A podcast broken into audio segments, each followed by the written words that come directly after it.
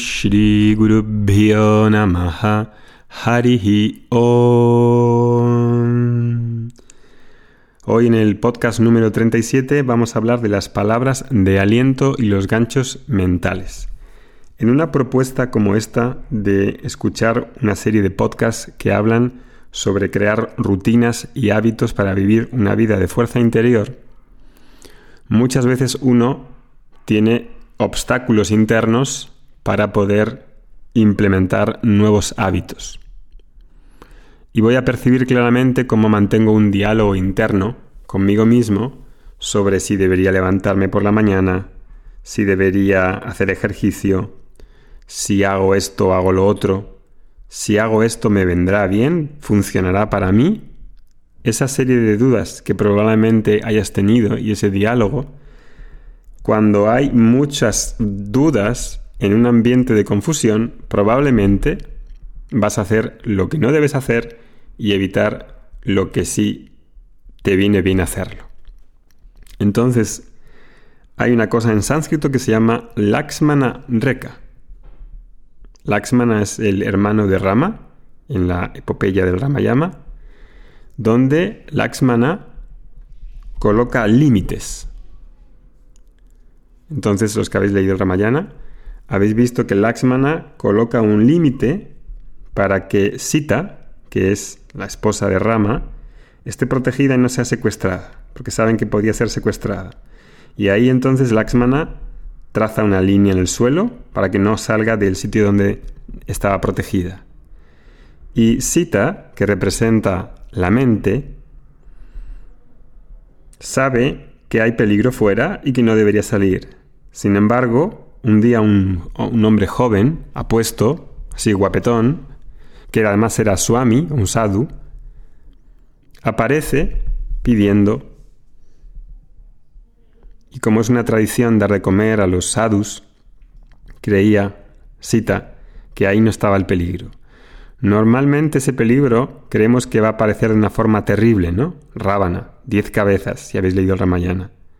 Diez cabezas, como una especie de monstruo, ¿no? Así como una, especie de alien, de la película Alien. Te imaginas así un bicho así, ¿no? Oh, ahí está el peligro, eso es lo que tengo que evitar. Bien, ahí en el Ramayana aparece como un joven apuesto, bondadoso, luminoso. Ah, Ramana se había disfrazado de este Swami. Cuando sale Ra Sita, es secuestrada. Entonces, Ravana representa los ragaduesas, los apegos y las aversiones, que me aparecen como pequeñitos insignificantes.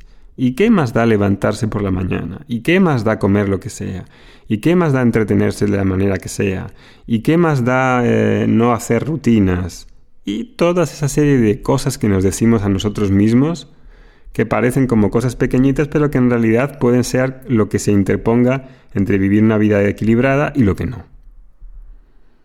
Entonces, el tema de hoy es qué palabras de aliento tengo conmigo mismo, qué ganchos mentales tengo para cuando surgen esas dudas, porque van a surgir. Entonces preciso crear esos ganchos lo suficientemente, que sean lo suficientemente fuertes para que obtenga la fuerza para hacer lo que quiero hacer, para hacer lo que preciso hacer, para hacer lo que, lo que sé que me viene bien en mi vida. Entonces, ¿qué tipo de ganchos vas a crear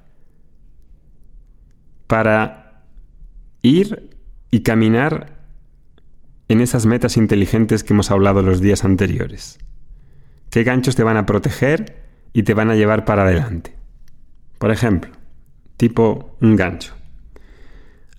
Digo, no tengo tiempo para meditar, Oscar. No saco tiempo para meditar, con lo cual no medito.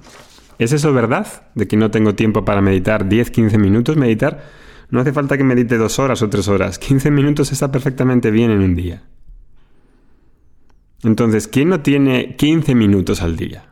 Eh, todo el mundo tenemos 15 minutos.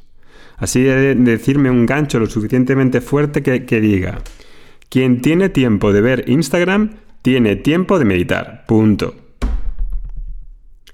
Y eso crea un sentido de responsabilidad y de largar Instagram o lo que sea en la mañana que seguramente no es lo prioritario. Me siento conmigo mismo y creo un ambiente favorable para mi vida sin tantas distracciones. Otro gancho. Beber Coca-Cola no me viene bien porque es agua envenenada. agua hiperazucarada, exceso de azúcar, tiene una concentración de azúcar increíble. El exceso de azúcar es una de las causas de mayor que crean más enfermedades, sobre todo en los países como Estados Unidos, que se cometan mal. Todo está azucarado. Con lo cual, beber Coca-Cola es agua envenenada. Otro gancho. Un gancho que habla sobre el coste que tiene para mí en términos de salud y también lo puedo decir en la forma de lo que gano, de algo positivo, si quieres decir. Entonces, ¿qué ganchos te van a ayudar a ti a vivir la vida que quieres vivir? Y me gustaría que me comentases en Facebook qué ganchos se te han ocurrido, qué ganchos sueles utilizar.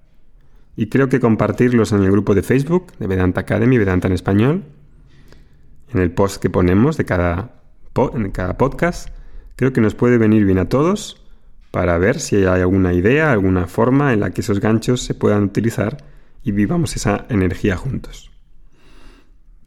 Otro ejemplo de gancho. ¿Sabéis la importancia que tiene el utilizar, el, perdón, el evitar vasos de plástico? Los vasos de plástico contaminan el mar, acaban con la vida de muchos peces que se intoxican y para los que comen pescado también les viene fatal. Hay una intoxicación global de los peces y de la contaminación y la pérdida de especies en el océano. Entonces cada vez que te den un vaso de plástico, me digo a mí mismo, utilizo un gancho usar un vaso de plástico es un crimen ambiental. Lo digo, y me lo digo varias veces. Algo fuerte, no puede ser una cosa así sosa, algo fuerte, ¿no? Y digo, y quien te da un vaso de plástico también se lo dices. Usar un vaso de plástico es un crimen ambiental. Y después de decírtelo varias veces, vas a ver cómo vas a sonreír. Experimenta. Encuentra el tipo de ganchos que hace que puedas ir hacia adelante. Es como una especie de publicidad interna que te haces a ti mismo para vivir la vida que quieres vivir. Nos vemos el próximo día.